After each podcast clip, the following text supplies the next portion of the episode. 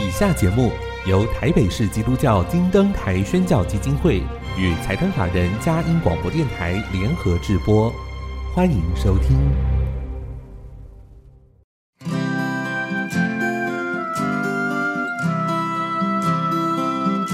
在现代紧凑的生活节奏里，以爱建立和谐的家庭生活，以喜乐专业的态度投入服务，一起营造你我的美丽人生，成为一个快乐又丰富的译文生活家。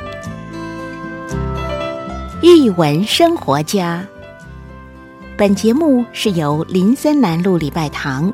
社团法人中华民国合家欢协会、佳音广播电台联合制作，欧灵静主持。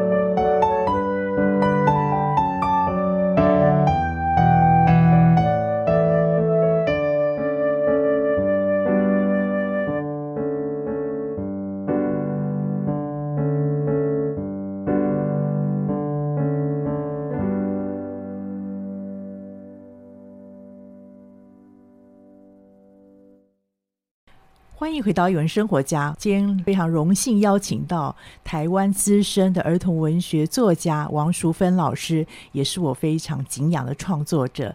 淑芬老师，欢迎你来到节目里面。谢谢，谢谢林静，听众朋友们，大家好，我是王淑芬。淑芬老师过去曾经来过我们节目分享，今天非常荣幸又邀请她。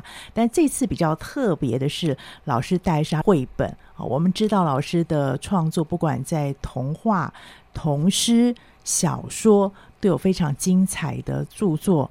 然后这一次是以绘本的方式呈现，而且是跟他的家乡是有关系的。是的，老师可以跟我们分享一下您创作的发想，以及这本书的由来，还有对家乡的记忆。呃，我这一次跟呃台湾现在也是算是近近年哦，我觉得非常厉害的一个插画家 南军先生哦，他是一位先生。对，好，南军合作的这本绘本是《左正人爷爷您几岁》。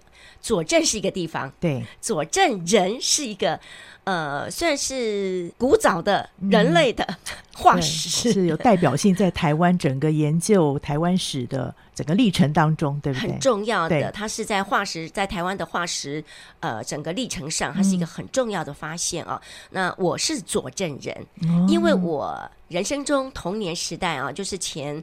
二十年都是在左镇度过。Uh. 那小时候呢，在左镇啊，就玩啊、跑啊、跳啊，uh, 完全没有意识到说，我脚下的那块土地，嗯、其实在整个台湾，算是说开始有人类生活以来哦，它是一个很重要的宝地哦。那我听说，呃。所有国外在研研究化石的专家们哦，嗯、都知道台湾有一块地方是必去必造访的，就是左镇。对，童年时候没有意识到，嗯、因为那个地方化石的那个种类非常的多啊、哦。那也可以说是哈，它是研究一个台湾是一个很重要的一个起源地吧。好、嗯哦，那。那时候呢，小时候不知道，嗯，长大以后呢，因为后来左镇有盖了化石馆了，就陆陆续续也好像开始有有一个意识说，哇，原来自己童年以为一个很理所当然，嗯、然。后其实是有点荒凉，因为左镇是一个比较偏僻乡远乡对野的地方，原来那个地方它也有它值得。能够对这个世界好好的说说自己是一个什么样的地方的一个地的地形也很特别，对不对？对对，所以大概就是几年前就开始发想，我可不可以为我自己成长的地方，我的家乡写一本书？这本书只有我能写。我总觉得，就是身为一个作者，一个作家，都应该为自己成长的地方写一本，只有你自己能够写。当然，这个意义不是说只有我能写，而是说只有我写得出来某一种很特殊的感情。嗯、感情尤其是我住了二十年，所以很高兴这本《左真人爷爷您几岁》呃由八八文化出版，嗯、然后整体最后的成品，我们大家都非常的满意，惊艳，真的可以说惊艳。可以跟我们分享一下，其实您在儿童文学创作上面的文类，可以说都是驾驭的。很熟络各种文类，然后怎么会想到就是用绘本的形式来呈现？刚刚林静有特别提到，左镇是一个很特殊的地貌地形，嗯、它到现在很多的大概如果是外地的观光客，对，都会想去看一看左镇。它叫做一般人是把它叫做恶地形，恶就是那个、嗯、呃邪恶的恶。好，所以你可以想象说，它就是一个。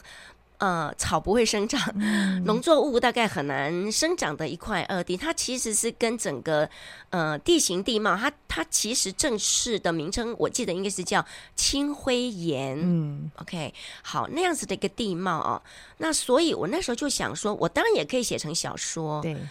可是总觉得整个画面呈现，如果呈现出那种地貌很特殊的地貌，哦、再加上这本书，其实我整个构想啊，是以佐证人化石作为一个出发，嗯、我发想的一个概念是这样出发的。所以如果有画面会更好。是，那画面的话，如果我们以一个更假设说，如果只是插画，我觉得有点可惜。嗯、所以，如果能够满版的画面呈现，是它一定就是该以绘本的形式来呈现哦。嗯、好，那因为这本书《佐证人爷爷您几岁》啊，重点也在于您几岁。对，佐证人他。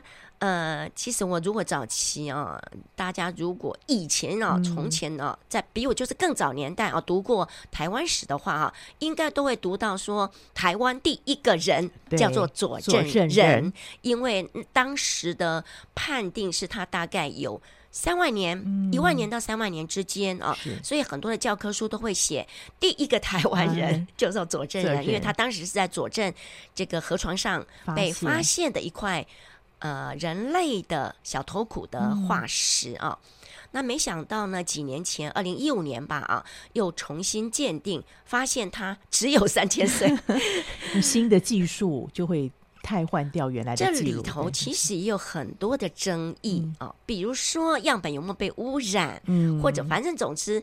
总之就是，他突然从三万年第一个台湾人，忽然就推推推推推到变成只有三千岁，所以他到底三万岁，嗯，还是三千岁？那我们去争论这个问题，在化石上可能有研究的价值，可是你如果放大时空去看，好像三万。三千，你跟地球比，你跟月球比，你跟整个宇宙来比，嗯、它又变得那么的渺小，沧海之一粟，对不对？对，所以我就想讲这件事情。所以整本绘本呢，你会发现我的时空架构非常的。浩瀚，浩瀚是 从过去到现在到未来，也好在有南军先生可以撑得住您文字上面的意涵，对不对？所以整个用史诗般的一些呈现，这是一个非常精彩的作品。谢谢你用“史诗”这两个字来描述，但我的确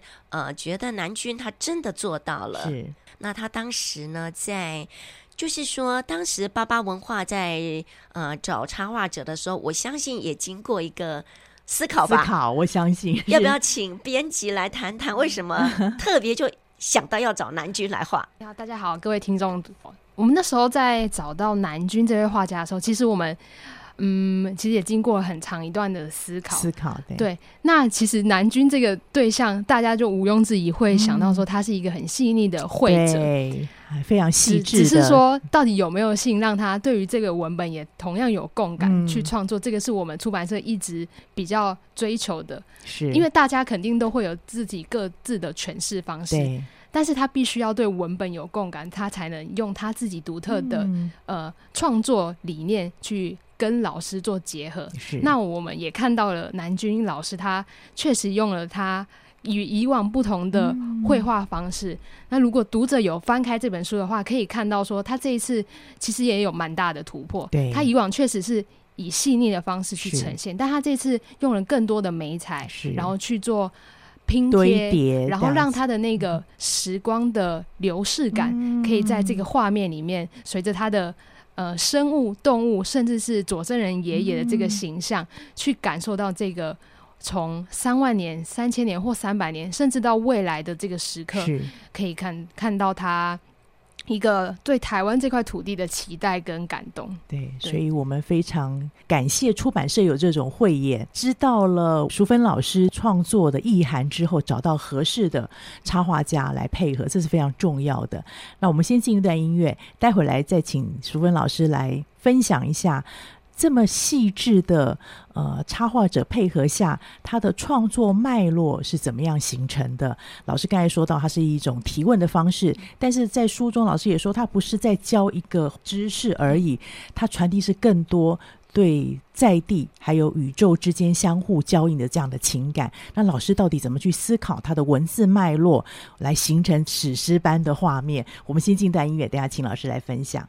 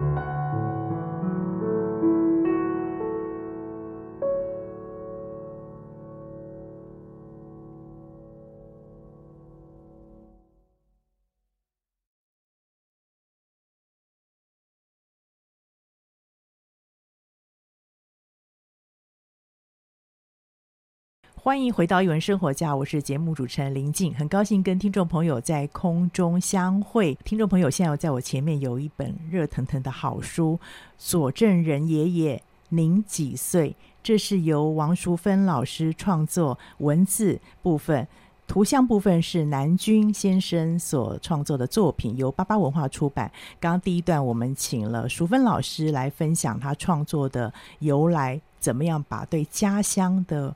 一个记忆，一个情感，跟这个宇宙浩瀚能够做一个呼应跟连接，这是老师创作很重要的原因。那另外也请到了是爸爸文化的编辑林佳如小姐来分享，当时怎么会想到找到这么厉害的一个绘本作家？呃，图像部分由罗南君先生来完成。那这一段呢，我要请老师再分享一下。一般我们对这种化石。年代有关的，大家都会把它跟科普做一点结合。可是你在读的时候，真的是有很丰富的情感，不单单是老师文字所带给我们的画面感之外，我相信老师在整个写作脉络上面的设计，应该也是有一些想法。因为老师一个非常厉害的一个创作者。谢谢。谢谢林静。呃，佐证人爷爷，您几岁啊？虽然是我佐证是我成长的地方，我是带着情感去写它，但是要写什么呢？这个一定是创作者第一个在就是非常在意的点啊。第一个呢，我想我不要把它写成化石科普书，因为那个有别的更专业的著作已经有了啊。那我要写什么呢？我当时就想，因为我非常喜欢呃高更的一幅画，嗯，高更那幅画其实它也是源自于有人说是柏拉图的名言，可是更早好像在希腊神庙里面就有发现，嗯、叫做“我从哪里来，我是谁，嗯、我要往何处去”。我觉得好像生而为人，或者是说，如果所有的地球上的万物是有生命的啊，嗯、应该都会想到这件事吧？我们存在于的意义是什么啊？所以我当时就想，好，那我就想写。虽然左正人爷爷，我有提到他是台湾曾经是被 说成是第一个人类，他现在已经是化石了啊。嗯那但是所有曾经生活在这里，包括我，嗯，我有一天也会变成化石啊！当然，我一开始也有觉得很好笑，是哎，如果是大家都是用火葬，可能也没有。但是就是说，在那个意象上是这样，我们的意念上会认为，就是将来它也是有一天就什么都没有了。所以这个存在变成意义在哪里呢？我就想写这个啊，嗯、好，那所以我也自己有下一个小小的一个核心价值，就是不管你是怎么样的曾经存在，嗯、有存在过多渺小，都有它巨大的意义。是就像佐证人爷爷，他曾经存在在这块土地上，嗯、他曾经被我们后代这样子的歌颂过，嗯、然后研究过，他就有他的意义。嗯、可是当时他活在这块土地上的时候，他跟我们现在。曾经哎，也会在佐证这个地方去奔跑过。嗯、我觉得生命有它的价值啊。是那但是我还是想带出一种浩瀚时空中，嗯、虽然渺小，大家都有意义。对那浩瀚是我想呈现的，因为你你唯有感受到浩瀚，嗯、你才能够确认自己是多么的渺小。是，可是也知道渺小。一定要知道，要创造出自己的意义。是，而这个渺小会让你更谦卑。嗯，然后因为谦卑，你才能够跟这块土地上所有的人能够和平共处，或者说你跟整个宇宙都要和平共处才对哦。所以那时候我的第一句话。我当时就是拿了分镜表开始要写了，嗯、我知道它是绘本，所以我用三十二页的分镜表自己去一格一格去填进去。我第一页就想写地球几岁，啊、月球几岁，然后我设定书中对话的小女孩八岁。嗯，好，然后佐证人爷爷你几岁啊？我第一句话就写地球四十六亿岁，啊、月球四十五亿岁，我八岁。佐证人爷爷您几岁？可是我当时写的时候呢，我这个四十六亿。我就没有写国字，嗯、我就写四六零零零零零零零零零。哇，还读的时候再数了一下，对，对，其实我就是想呈现说，因为你讲四十六亿岁，嗯，感觉不出来。可是你如果好多个零，没错，那我八岁，是。那个各位这样对照起来啊，嗯、虽然是文字数字，可是也有画面感了，是。那种庞大。渺小感就出来了，这就是做老师很能够抓到孩子的视角，嗯、因为孩子对那个数字数量。他特别有感觉，对不对？而且老师提到的是那个文字也是画面感的一个呈现的重要因素，对。对。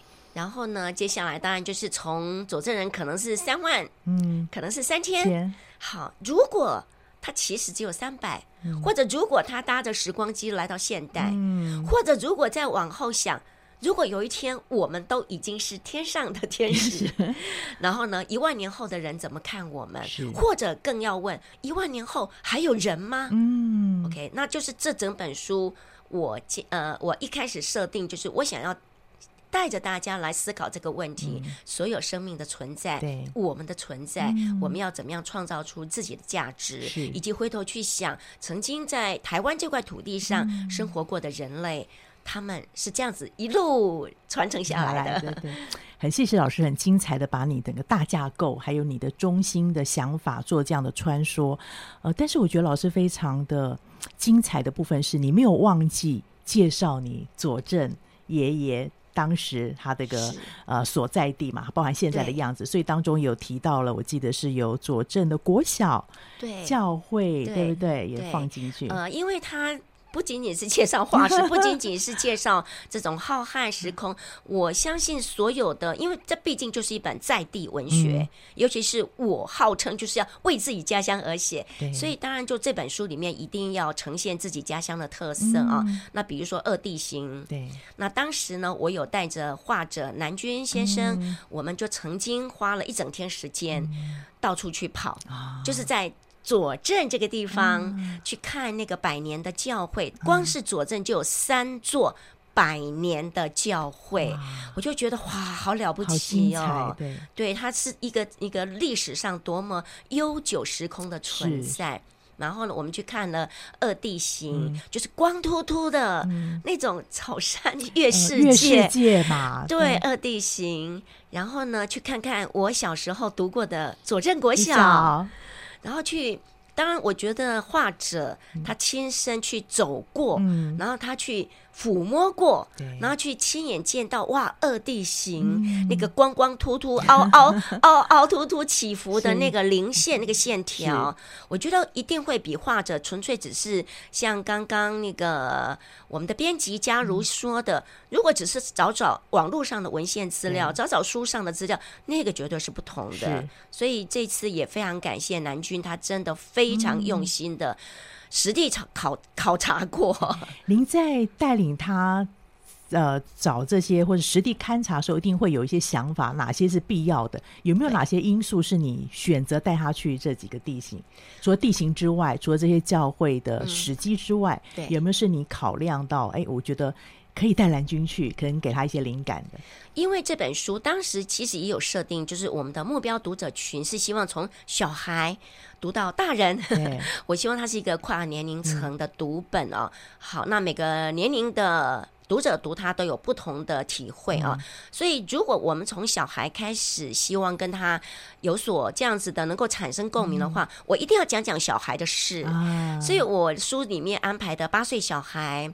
我就想，如果让他携手佐证人爷爷一起去读小学，嗯、可能会做什么事情，以及可能会吃到什么佐证独有的特产。特产那我就非常惊喜的发现，在这一页里面呢，南君先生他特别画出一种佐证很独特的东西，叫做破布子啊。破布子叫好像有人叫做树子。哎、那他因为佐证他呃有一个很特呃就也不算特殊，而是。那个地方很盛产水果，嗯，佐证当地可能没有办法种很多，可是佐证周边的乡镇，嗯、比如说玉井，啊、就种了很多的芒果。芒果是，我记得我童年时候。哎，好像都要去帮忙包芒果，哦 因为阿姨家有种的时候。对，那破布破布子跟芒果的共存意义是在于，听说芒果吃多了，它会产生对身体不是不是那么的好，好会有种毒性什么的啊。小时候爸爸妈妈都这样说。嗯、可是呢，破布子就是解它毒的地方，所以大自然非常奇妙，对，非常奇妙。嗯、所以呃，大概很多佐证人家里都会有种破布子，啊、那他有把这个植物画出来。是。我自己家门口就有种一棵 okay. 那每到呃盛产芒果的时候，破布子就收成，然后、嗯、呃妈妈跟奶奶就会在院子里做破布子，对。的那个吃的方法就是做成一个饼状，对，所以这些童年的记忆我也带进我这本书中。嗯。那所以也许将来外地的朋友们到左镇去玩，你可能就会在农产品店 看到破布子，是是，你可以就是想起我说的这句话，所以先要把这本书先看哦。老师可以说是先辈的知识，对不对？先辈的经验这样子，是是是是。很精彩，对，所以南军先生真的也非常的用心，对，他的感动到了，把这个放进去。老师这边很有意思，我发现您是提问开始，提问结束，然后那个星辰也前后都有呼应，对，是，这是你刻意的放安排。对，就是呃，整本书呢，呃，南军他用了有一种比较青灰色、嗯、蓝色调啊，对，那青灰色一来是搭配整个佐证的地形，对。它就是一个青灰色，灰色，那二来呢，青灰接近于蓝的这个色调啊。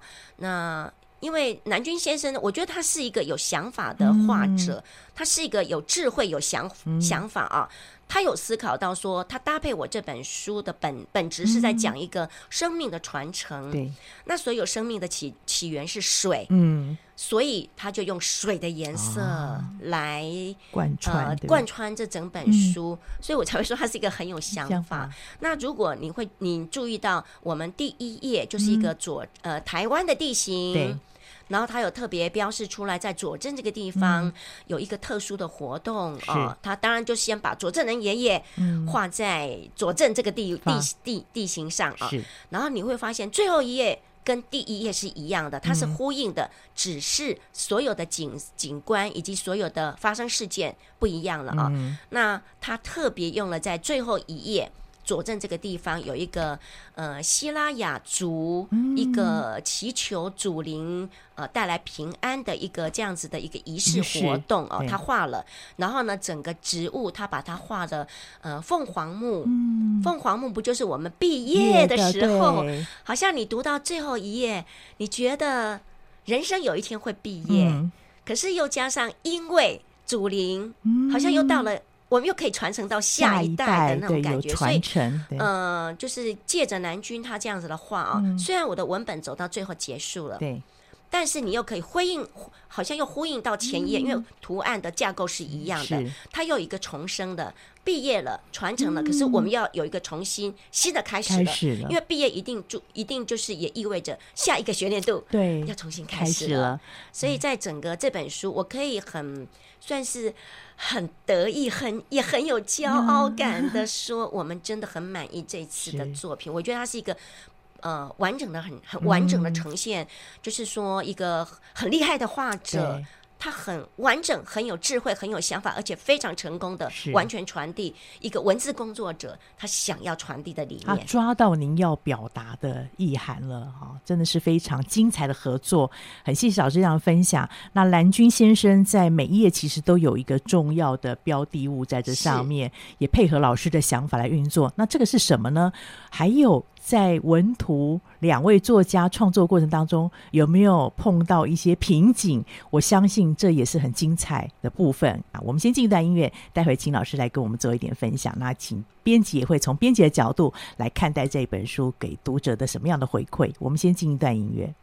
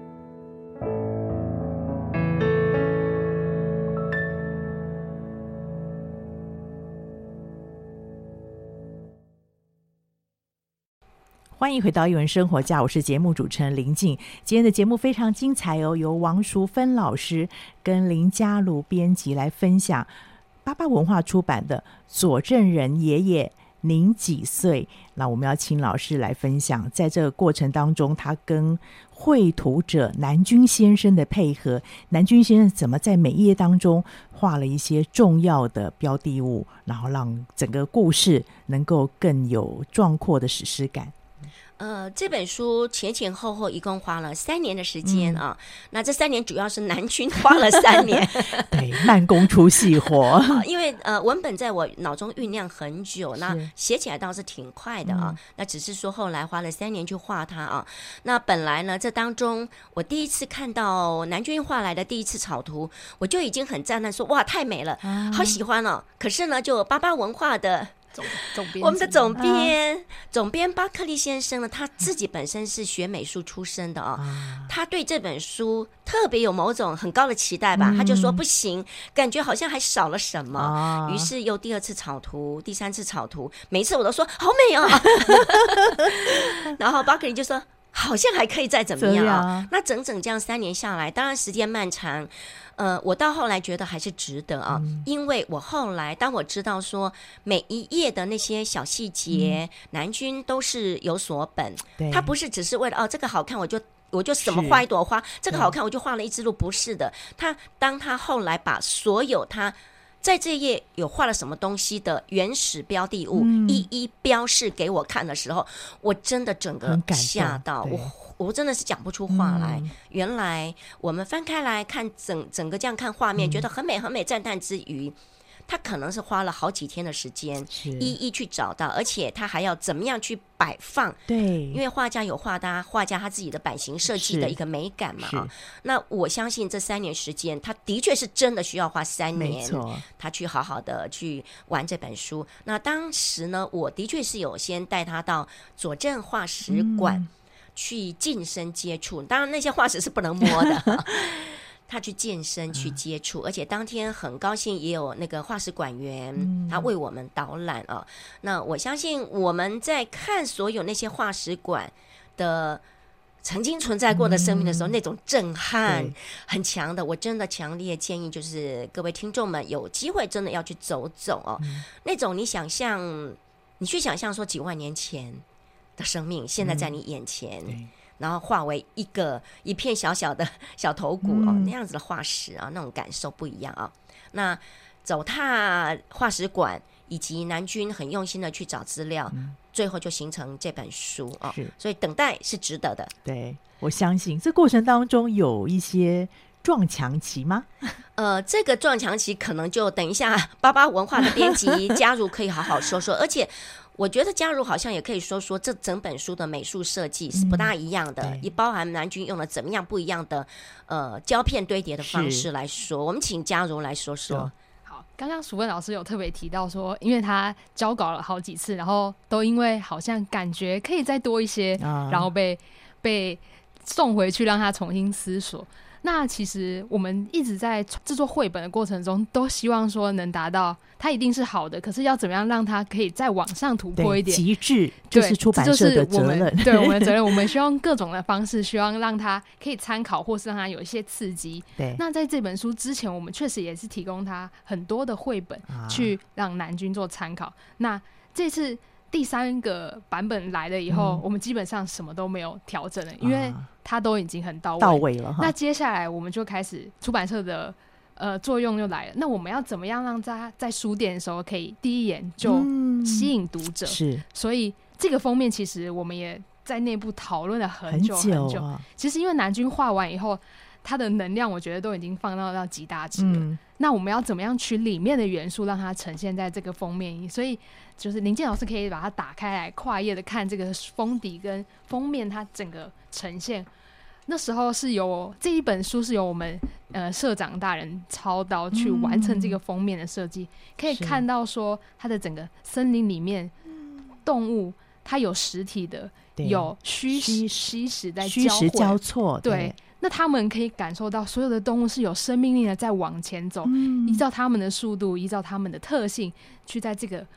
呃这块土地上生活，也互彼此之间也互动。是。那因为我们想要让它有这个动感的呈现，所以你可以看到说，它摸起来的质地其实是很不一样。不一样。我们这次特别安排了三种的呃加工方式。第一种，第一种就是你可以看到有一点亮光的是亮皮，那整个雾面上有亮皮以后，它感觉有一点。精神，嗯，那你在它的动物的身上，你也可以摸到它的一个不同的触感，所以我们特别用了磨砂光，去让它有一种哇，它的那个质地上的不同，很不同，尤其是在画龙点睛的眼睛上面，部分你可以在亮起来，稍微感受到它们那个很纯真的生命力在这些动物的眼睛上，是，然后在这个小女孩穿梭在这个森林里面，感受到这个佐证人爷爷对他的期待，对他的呼唤。最后，我们这些小编辑有一点点的贡献，就是在这个书名上面，我们特别想要呈现。我们那时候每边发起说，那我们来刻字。啊，所以我们就开始一片一片的刻刻刻，刻完以后就觉得哇，它的那种时代感沧桑，还有那个质地上面很复古的感觉，对，让它的整个书变得调性就一致了。没错，很符合老师的文字，也符合南军的图片。那一切都我觉得都很圆满，是。还有书的内页的纸很特别，对，老师老师对这个叫做凝血硬化，嗯、这个纸的是它是一个一进口纸啊，嗯、那当然就是呃巴巴文化就不计成本，就想把它做到，因为呃凝血硬化这四个字非常的美，对。可是重点就是因为它印出来非常美，美你会发现它的解析度、它的细节，嗯、那个。南君他用层次堆叠的方法，是。他这次不是只有平涂，嗯，他是先画了底图，然后其他他为了要呈现呃化石是。一代一代，一个年代，一个一个时代，这样子堆叠出沉积嘛，哈，所以他就比如说，他第一层，他某一层年代，他就用胶片画了以后，再剪贴，是。堆在上面，它就这样一层一层堆叠出来。所以，呃，凝血硬化纸能够很忠实的印刷出来以后，能够忠实的呈现这种堆叠感。所以这一次就是说，我们也很感谢，呃，巴巴文化能够 不计成本，真的是不计成本，才有这么精彩的创作。对，因为我觉得那样子就整体呈现了，绝对感受得出来。没错，对，我很有诚意的一本书。对，我看蓝军后来有说，因为这个有三种，好像有复写纸，还有这个白色的透明胶片，跟原来的图稿嘛。他其实，在创作的时候，他说他曾经也。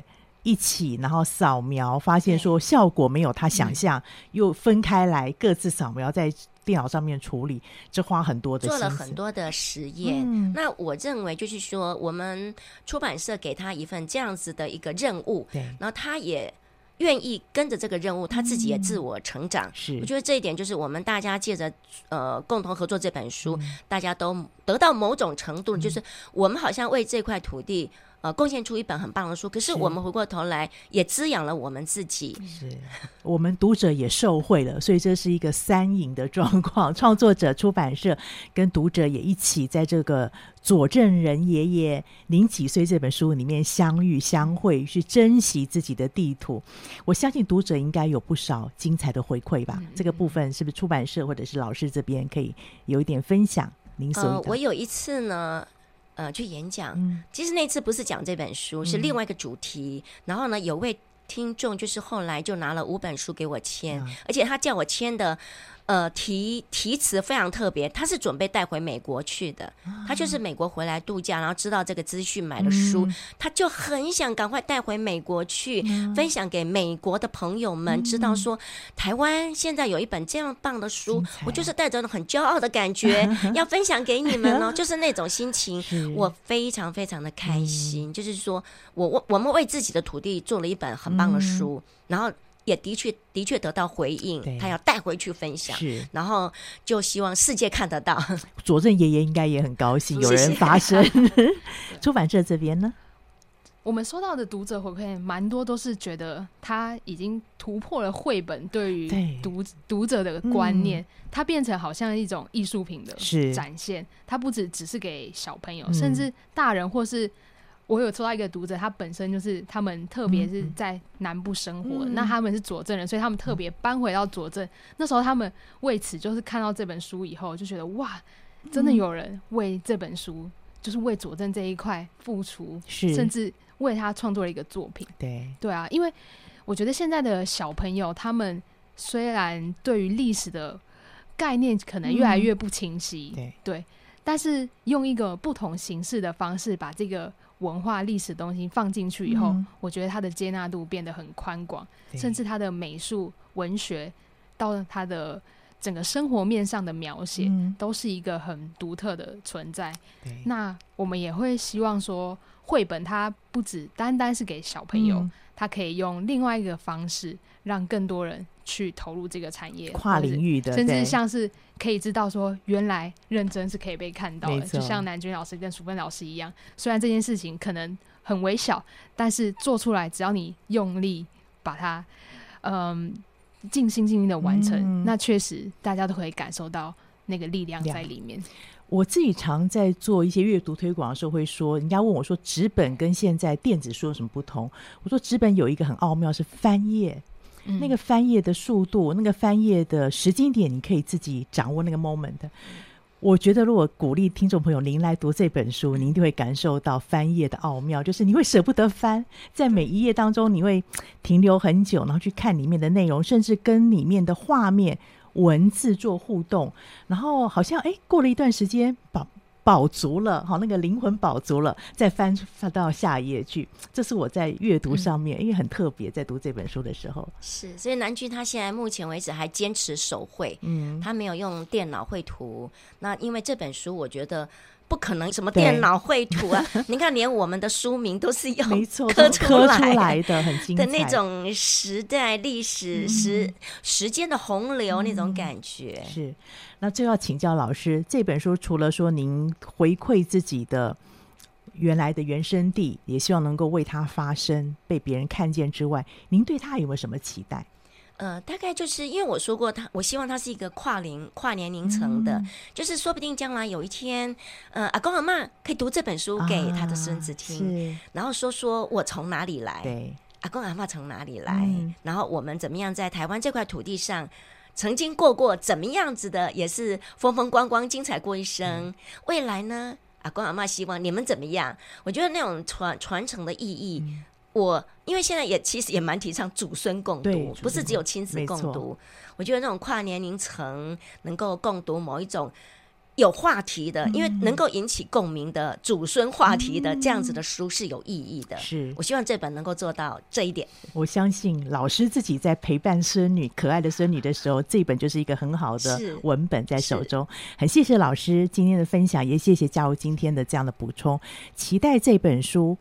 佐证人爷爷，您几岁？不单单是让我们可以自问：我从哪里来？我是谁？我将往哪里去？也是为我们现在所在的地图能够有更深的感情，为它来发声。期待老师其他更精彩的作品再来我们分享。谢谢。谢谢好，各位听众朋友，谢谢你今天收听我们首播在电台。过几天之后，你可以从我们佳音联播网的下载区点选，或是 Pocket 上面都有今天的连接分享，可以分享给您中南部，特别是海内外的朋友。我知道现在有好多海内外的朋友希望能够让孩子学习繁体中文。左正人爷爷，您几岁？不单单是文字的奥妙，里面的寓意、图像的美感，让你可以进到台湾。真正对这个土地的真实的情感，可以分享给您中南部或者是海内外的朋友，一起来欣赏这本书，来共享阅读的乐趣。谢谢你今天收听，欢迎下周同一时间再会。